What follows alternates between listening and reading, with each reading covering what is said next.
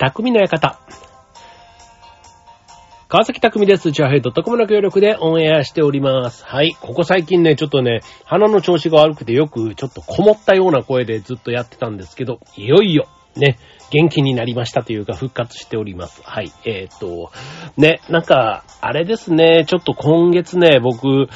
ちょっと、自分で言うのもあれですけど、忙しいんですとか言って、あんまりね、こうね、忙しいっていうのを自分でね、こう言うのは、こう、運が逃げるというか良くないって、ね、例えばあの人に対しても、いや、自分忙しいんだって言うとね、もうそれだけで話しかけようと思ってた人が話しかけづらくなるから、例えば情報が入ってこないとかね。まあそういうので、とにかくね、忙しいっていう字はね、こう、立身弁、心のね、心をなくすって書くから、まあ結構そういう状態だから、まあなんかね、心の中でそう思ってても、こう言わない、そういうふうに見せない、みたいなところがね、なんかこう意識、あの、してはいるんですけど、まあ今月はね、本当にちょっと僕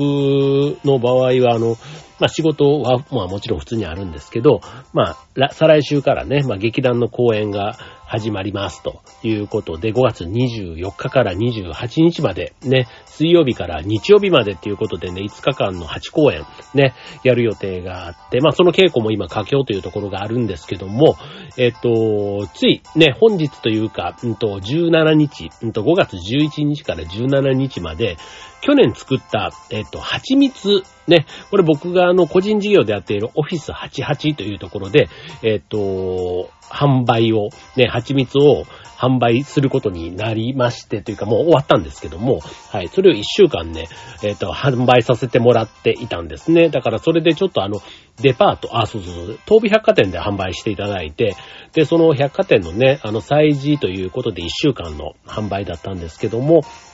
ね、これも本当ね、いろんな方の力をお借りして、まあ実現したというかね、本当になんか、まあ、運がいいなって思うところが本当あってですね、はい、もうなんか綱渡りのようにいろんな方のね、あの、サポートをいただきながら、まあ実現したものだったんですけど、まあそんなのもあって、うん、なんか自分の中ではね、本当にちょっと浮き足だった、ね、1ヶ月に今なっているんですけども、はい、まあなので、ちょっと気がずっとね、張ってることもあって、ね、このラジオの時だけね、なんかね、どうもね、鼻声でぐちゅぐちゅぐちゅぐちゅしてたんですけど、まあ、あの、体は元気なんですけどね、なんか、うん、ちょっと自分のいつものペースとちょっと違ってて、多分そんなところのね、バイオリズムというか、ね、あったのかななんていうふうに思うんですけど、今日はとても元気ですと。はい。ということでね、えっ、と、今日まで、ね、その、デパートでのね、蜂蜜を販売するっていうね、僕も実際にあの、養蜂の格好をしながら、ね、あの、毎日少しずつなんですけど、仕事行く前とか仕事終わった後とかね、まあそんな時間にあの、店頭の方を立って、まあお客さんとね、こうコミュニケーション取りながらやるわれ、わけなんですけど、まあ、あの、な、自分で作ったね、蜂蜜だから、その蜂蜜の魅力というか、ね、良さはもちろんなんですけど、あの、ね、物を売るって、こう、簡単そうにね、自分が買うときにはね、なんか、あの、まあ、気に入ったものをこう買ったりしますけど、やっぱりね、こう必ずそれを目当てにね、着てるわけじゃないと、ものを買う。要は衝動買いみたいなね。なんか、ああいうのって、こう、ビビッと来た時に買うみたいなのってあるじゃないですか。で、そのお客さんがね、ビビッと来るっていうのって、すごく、あの、売り子さんというかね、なんかその、店作りというか、雰囲気というか、ね、なんかそういうのってきっとあるんだろうなぁなんていうふうに思っていて、そう。で、今回ね、改めて久しぶりにね、お店をこうね、切り盛りというか、切り盛りじゃないな、ただの店番ですね、はい。ぐらいで、ちょっとタッチはしたんですけど、やっぱりね、こう自分のね、こう、作ったものというか、その商品をね、こう、売るってなったら、ね、少しでもなんかいい形で、ね、別にそんな押し付けで売るわけではないですけど、ちゃんとね、情報を伝えて、ね、欲しいっていう人が喜んで買ってくれたらなっていう、なんか純粋な、ね、その販売をする、なんか、こう、なんだろう、基礎というのかな？うん。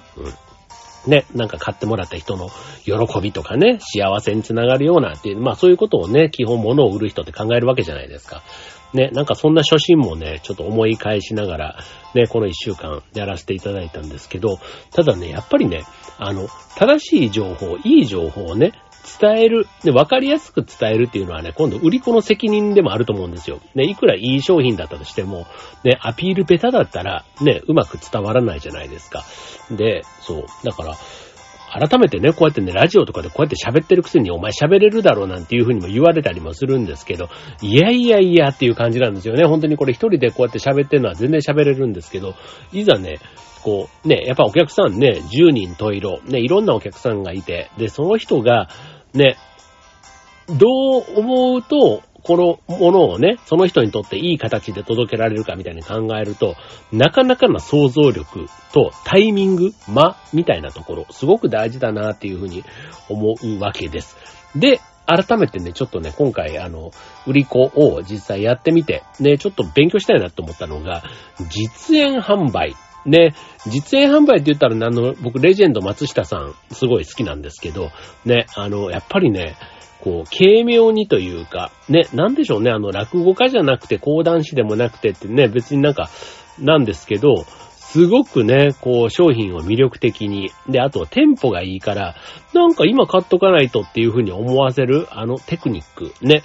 今日は、実演販売テーマにお送りしたいと思います。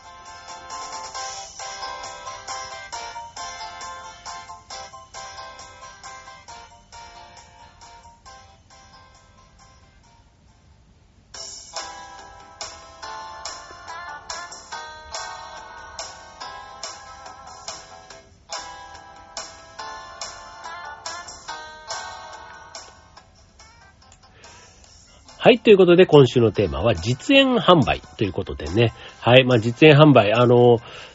ね、スーパーとか、ああいうあの、ショッピングモールとかね、行ったりすると、ありますよね。結構、意外と、こう、鍋とか、ね、包丁とか、ね、包丁なんかもね、こう上からトマトとかストンと落ちたらね、もうそれだけでもう真っ二つに切れますみたいな切れ味のいい包丁とか、結構ね、やっぱりね、あの、主婦の方というか、マダムの方がね、興味を示すからか、ね、なんかこう、キッチン用品とか、ね、こう、家の中で使うちょっと便利な、みたいな、なんかそういったものをね、実際に販売されてることが多いかなと思うんですけど、やっぱりね、もともとそれ別に欲しかったわけじゃない。ただ、説明聞くと、なんか使ってみたい。自分もこれがあると、ね、生活が豊かになるかも、便利になるかもとかね、あとこれ買ったら家族が喜ぶかもとか、ね、なんかこれ使えるようになりたいとかね、これ使ってみたら自分のね、なんか生活がもっと良くなるかもとか、なんかどっかにこうね、引っかかってこう、つい買っちゃうっていう行動に行くことってあるじゃないですか。そう。で、まあそれね、あの、結構、こう、ついっていうね、なんかそういうところを、まあ、まあ、いわゆる興味がなかった人がね、こう思わず足を止めてしまう。ね、買う気がなかった人が、あの、買いたくなってしまう。ね、そんな人の心をつかむコミュニケーション術ということで今日ね、ちょっとまあ話に、ができればなと思うんですけど、ある意味ね、このコミュニケーション、今ちょっとね、その知らない人とかね、あとはその気がなかった人に、をその気にさせるコミュニケーションっていうことで言うと、例えば、人見知りでね、初対面の人と話せないだとか、ね、あとは、えっと、ね、仕事の場面でも企画書の中身はいいのにうまく喋れない、プレゼンできないとか、ね、あとは、ね、あとは新しい環境の中に、ね、例えば新年度とかね、あとは移動とか転職とかね、あと新入学とか、ね、なんかいろんなそういうね、環境が変わった中で、新しい職場、ね、学校とかに、なんかその場に馴染めないとか、まあ、ある意味コミュニケーションの悩みなんかにも、今日の話、つながっていくんじゃないかなと思います。はい、ということで今日のテーマは実演販売ですけども、今日はね、実演販売の方に改めてこのコミュニケーション、ね、えー、人の心のつかみ方というところで、えー、掘り下げていきたいなと思います。はい。まあ、ね、実演販売。ね、あの、皆さんもご存知の通り、当然あの、自分が売る側でいれば、目の前に来る人は、ね、名前も知らない。なんとなく見た目で、あ、この方45歳女性とかね。まあそういうなんか、なんとなくプロフィール、あと服装とか、ね、あと喋った雰囲気とかがちょっとでもね、あれば、あ、この人こんな人だなってなんとなく感じ取るところってあると思うんですけども、まあその中でね、自分のね、目の前で売って、売ろうとしているものに、どうやったら立ち止まってもらえるか。まあ、大抵の人はみんなね、無関心にというか通過していくわけですけども、なんか、ね。ただひょっこり、ね、目的もなくショッピングモールとか来る人って割といたりもするじゃないですか。なんか面白いものないかな、みたいな。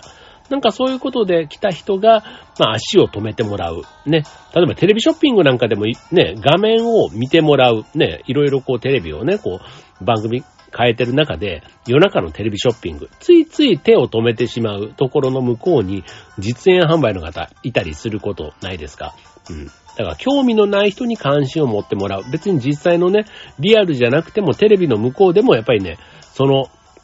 技術っていうのがコミュニケーションのすごくヒントになるところがあるということなんですね。はい。まずその一つ目。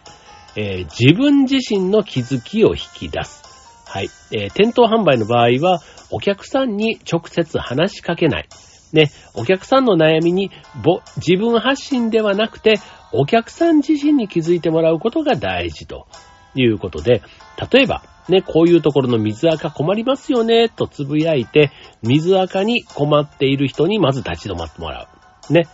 あ、私もそう。あ、これ今日朝、そうだった。あこの1週間、1ヶ月、3ヶ月、ずっとあの、あの子の水垢気になってて、めんどくさいし、ね、なかなか取ろうと思っても取れないっていうふうに思ってる人がいたら、ちょっと聞いてみようかな。ただだしっていうね、まずね、そこで立ち止まる。うん。で、えー、っと、ここでポイントが、ちょっと見てって、と、無理やり水垢に困ってない人を引き止めても、その人は興味もないからダメというところで、はい。まずは、えー、お客さん自身が自分の普段の生活、ライフスタイルの中にある興味と一致してるかどうかみたいな。まずそこがね、あの、本当は水垢困ってる人がいて、水垢のね、落とす商品を売ろうとしてるのに、まず何をやってるかがわからないっていう気づきにつながらないと、まず始まらないというとこですね。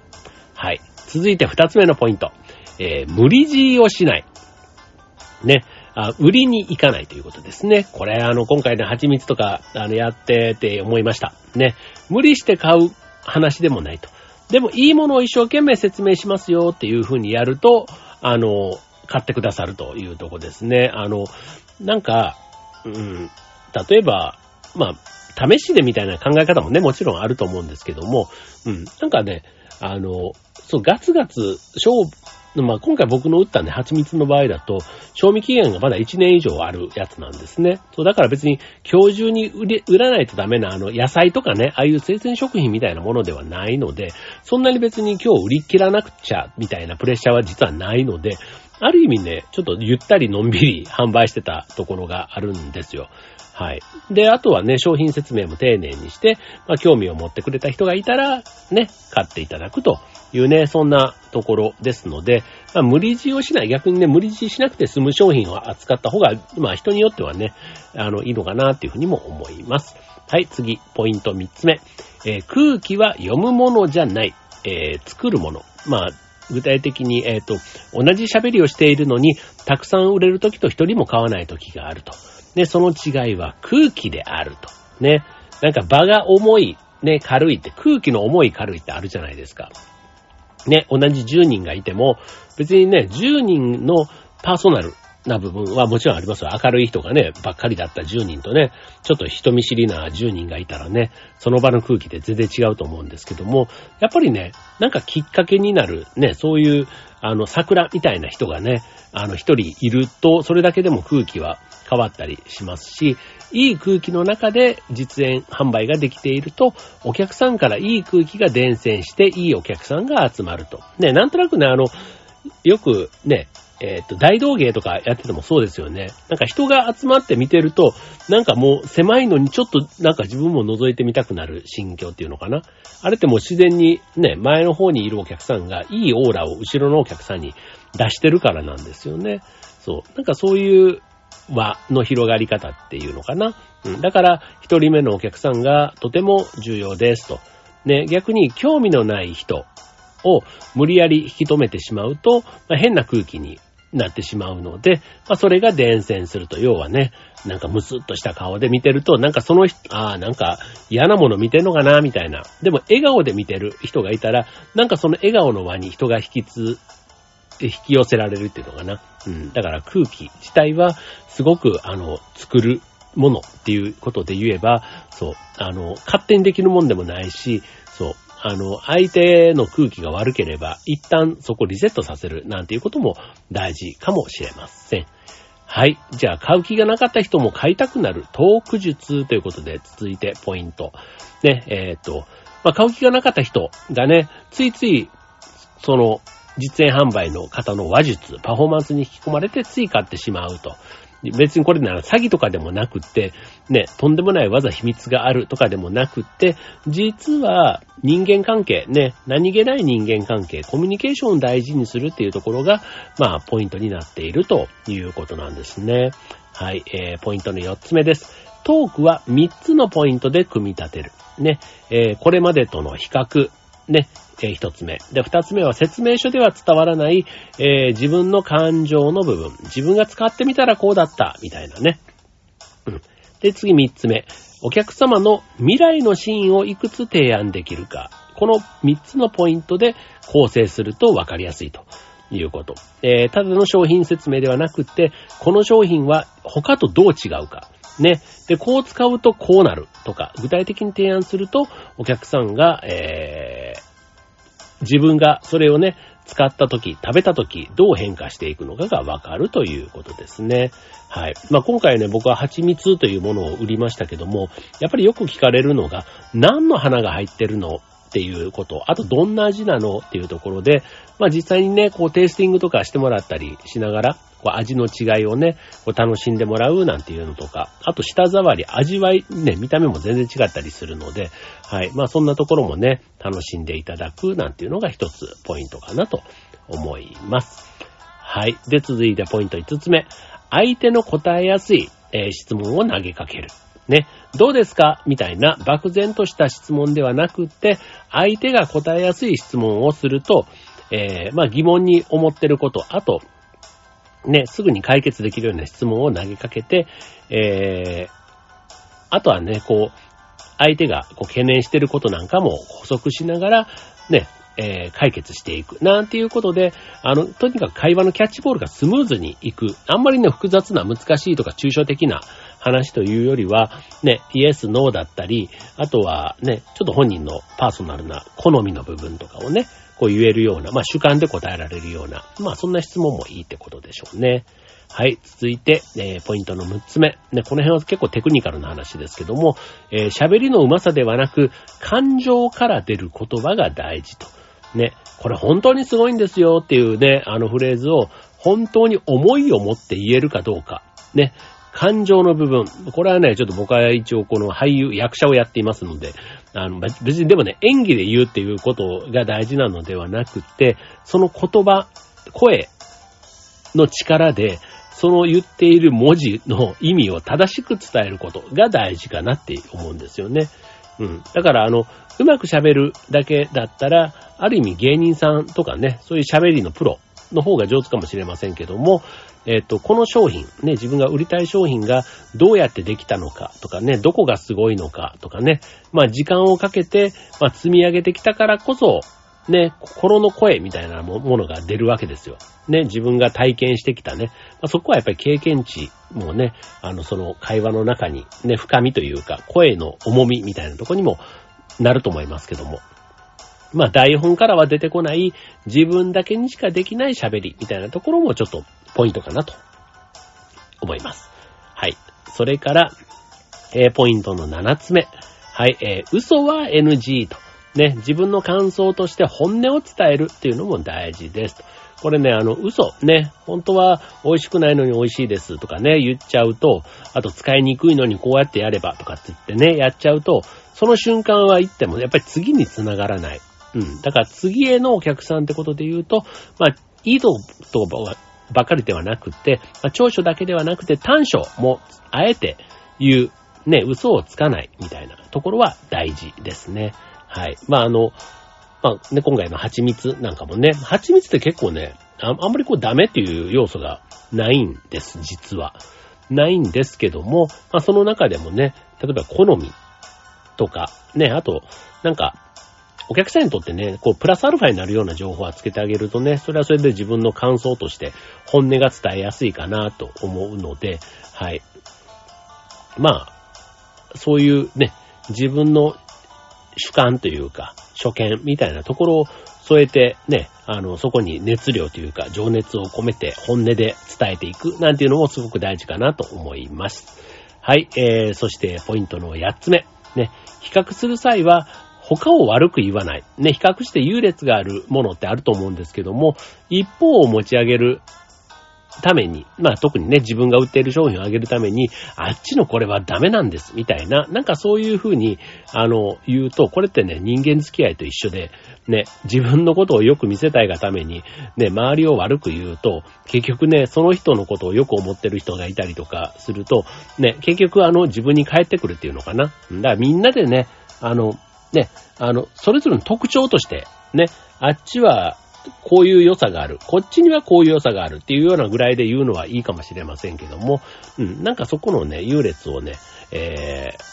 ー、わかりやすくというか、変にね、やってしまうと、なんか自分のことだけみたいな風に見えてね、ちょっと逆に長い目で見るとマイナス効果の方が大きいというとこですね。はい。で、えっ、ー、と、あとは、えっ、ー、と、NG なとこも実はあるんです。はい。で、これあの、うん。えっ、ー、と、NG なこと。ね、これね別にあの、意図とせず、ね、空気を悪くしてしまうみたいなこともやっぱりあるわけじゃないですか。うん。で、えっ、ー、と、そういう NG なことっていうのもあります。はい。えー、一つ目、えー、毒舌や自虐みたいなこと。ね。相手が不快になることは言わないと。ね。あのスピーチとかで毒舌とか自虐を交えることはありますけども、まあ芸人のようなね、話術がない限りは中途半端なことはしない方がいいですね、と。ね、いいことを聞いて、あの、嫌な気持ちになることは、なる人はまずはいないから、まあ、下げるね、悪い話、ね、ネガティブな表現っていうのは極力口にせずに、あの、上向きの方、ね、とにかく褒める、ポジティブ、えー、陰陽で言うと陽の言葉をね、多めに使っていくというとこですね。あとはここで嘘もダメと。ね、さっきの本音、ね、自分の本当の気持ち、ね、あ、を伝えていくことが大事ということです。はい、次二つ目。いい距離感を保ち、相手に求めない。ね、商品を紹介する場合に、まずよく知ることが大切ですけども、一方で、えー、惚れすぎないことが大事ということです。まあ人間関係と同じで、惚れすぎると見え、周りが見えなくなったり、あと逃げていったりするものということ。いい距離感が大事ですと。で、これを相手に求めないこと。ね、なんでこの商品の良さがわからないんですか？みたいな。ね、売れなくても商品が悪いのではなくて、その時、ね、あと相手がもちろん悪いわけでもなく、ね、その時はニーズがマッチしなかったという考え方。ね、商品も悪くなければ相手も悪くないということで、はい。まあね、あの、お金を目的ではなくて、ね、お金を目的にしちゃうと実演販売ってだから売れなくなっちゃうんですね。だから結果は後からついてくるぐらいな感覚で言うと良いということです。はい。まあね、実演販売と言いつつも、結局はね、人と人とのコミュニケーションの先にね、物を売るっていうのがあると考えたら、うん、結構ね、あの、深いですよね。で、あとはその物を売るっていうのが結果が見える。コミュニケーションってすごくね、抽象的というか、ね、良い状態と悪い状態の違いがいまいちちょっと見えない。ね、目に見えないものだから。でも実演販売ってなってくると、それがね、売り上げっていう形でね、数字になって見えてくるから、そうするとそのコミュニケーションのね、価値みたいなところが、なんかこう、定量的に、こう、スキルのレベルっていうのかな？それが見えてきたりもするわけです。はい。まあね、今日はいろいろポイント、ね、8つポイントをお伝えしましたし、やっちゃダメなこともお伝えしましたけども、はい。まず相手をよく知る。ね、相手の嫌がることはしない。そして相手に求めないことから始めると、コミュニケーションが円滑に、潤滑に、ね、円滑に、潤滑、円滑にか、ね、進められるんじゃないかというところです。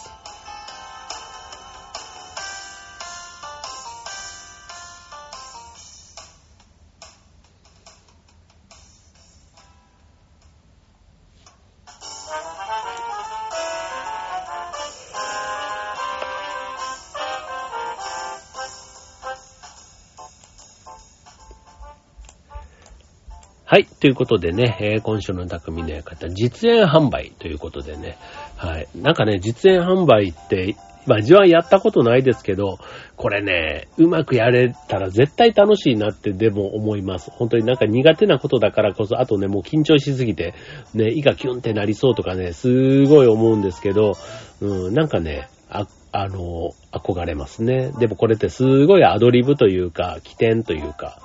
ね、必要かななんて思う一方で、やっぱりなんかね、こう勝ちパターンみたいなのがある気がするんですよ。だから自分のスタイルっていうのかな。うん。で、これってあの、接客とかね、やってる方でも、が、だったらね、こう、一日の中でのね、お客さんのパターンとか、あとは天気の日、雨の日、ね、によってのお客さんとか客層の、あの、